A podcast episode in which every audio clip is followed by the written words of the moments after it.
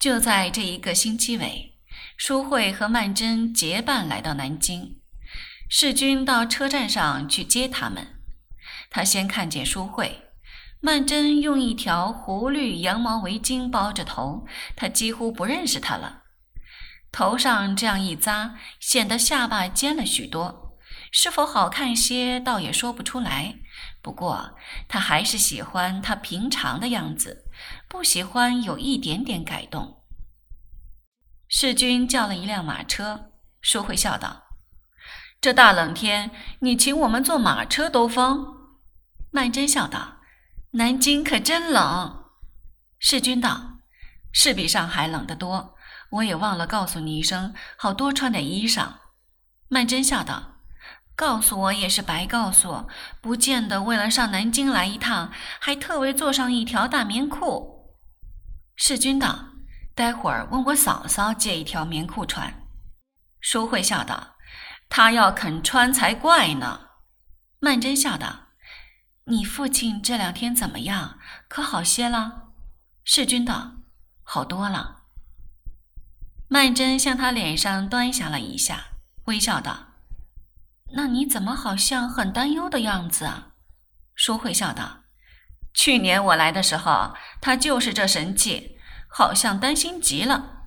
现在又是这副神气来了。”就像是怕你上他们家去随地吐痰，或是吃饭抢菜丢他的人。世君笑道：“什么话？”曼桢也笑了笑，搭讪着把他的包头紧了紧，道：“风真大，幸而扎着头，不然头发要吹得像蓬头鬼了。”然而没有一会儿功夫，他又把那绿色的包头解开了，笑道。我看路上没有什么人扎着头，大概此地不兴这个，我也不高兴扎了，显着奇怪，像个红头阿三。淑慧笑道：“红头阿三，绿头苍蝇。”世君扑哧一笑，道：“还是扎着好，护着耳朵，暖和一点。”曼桢道：“暖和不暖和倒没什么关系，把头发吹得不像样子。”他拿出一把梳子来，用小粉镜照着，才梳理整齐了，又吹乱了，结果还是把围巾扎在头上，预备等快到的时候再拿掉。世君和他认识这些时，和他同出同进，无论到什么地方去，也没看见他像今天这样怯场，他不禁微笑了。他跟他家里人是这样说的：说他请淑慧和一位顾小姐来玩两天。顾小姐是淑慧的一个朋友，和他也是同事。他也并不是有意隐瞒，他一向总觉得家里人对于外来的女友总特别苛刻些，总觉得人家配不上他们自己的人。他不愿意他们用特殊的眼光看待曼桢，而希望他们能在较自然的情形下见面。至于见面后，对曼桢一定是一致赞成的，这一点他却很有把握。马车来到皮货庄门前，世君帮曼桢拿着箱子，三人一同往里走。殿堂里正有两个顾客在那里挑选东西，走马楼上面把一只皮筒子从窗口掉下来，放下绳子，掉下那么小小的一卷东西，反面朝外微微露出一些皮毛。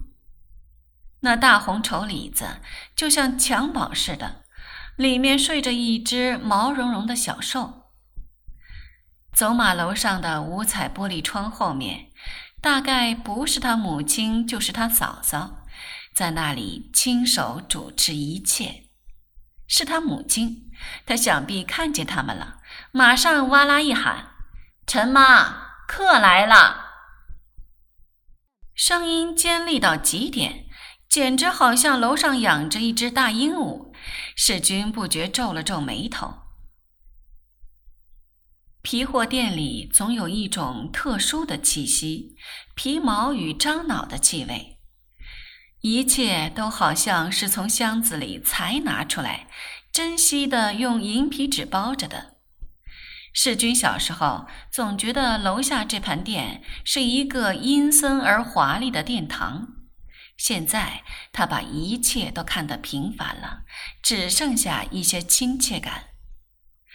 他常常想象着曼桢初次来到这里是怎样一个情形，现在他真的来了。淑慧是熟门熟路，上楼梯的时候。看见墙上挂着两张猴皮，便指点着告诉曼桢：“这叫金丝猴，出在峨眉山的。”曼桢笑道：“哦，是不是这黄毛上有点金光？”世君道：“据说是额上有三条金线，所以叫金丝猴。”楼梯上暗沉沉的。曼桢凑近前去看了看，也看不出所以然来。世君道：“我小时候走过这里，总觉得很神秘，有点害怕。”大少奶奶在楼梯口迎了上来，和淑慧点头招呼着。淑慧便介绍道：“这是大嫂，这是顾小姐。”大少奶奶笑道：“请里边坐。”世君无论怎样撇清，说是淑慧的女朋友，反正是他专程由上海请来的一个女客，家里的人岂有不注意的？大少奶奶想到，世君平常这样眼高于顶，看不起本地的姑娘，我看他们这个上海小姐也不见得怎样时髦。淑慧道：“小健呢？”大少奶奶道。他又有点不舒服，躺着呢。小健这次的病源，大少奶奶认为是他爷爷教他认字块儿，给他吃东西作为奖励，所以吃坏了。小健每一次生病，大少奶奶都要归罪于这个人或那个人，这次连她婆婆都怪在里面。沈太太这一向为了一个孝童，一个世君，天天挖空心思弄上好些吃的，孩子看着怎么不眼馋呢？沈太太近来过日子过得这样兴头，那快乐的样子，大少奶奶这伤心人在旁边看着，自然觉得有点看不入眼。这两天小健又病了，家里一老一小两个病人。还有从上海邀上些男朋女友跑来住在这里，世君不懂事罢了，连他母亲也跟着起哄。沈太太出来了，世君又给曼桢介绍了一下，沈太太对她十分客气，对淑慧也十分亲热。大少奶奶只在这间房里转了一转，就走开了。桌上已经摆好了一桌饭菜，淑慧笑道：“我们已经在火车上吃过了。”世君笑道：“那我上当了，我到现在还没吃饭呢，就为等着你们。”沈太太道：“你快吃吧，顾小姐、许家少爷，你们也再吃一点，陪陪他。”他们坐下来吃饭。沈太太便指挥仆人把他们的行李送到个人的房间里去。曼桢坐在那里，忽然觉得有一只狗尾巴招展着，在他腿上拂来拂去。他朝桌子底下看了一看，世君笑道：“一吃饭他就来了，都是小贱惯的他，总拿菜喂他。”淑慧便道。这狗是不是就是石小姐送你们的那一只？世君道：“咦，你怎么知道？”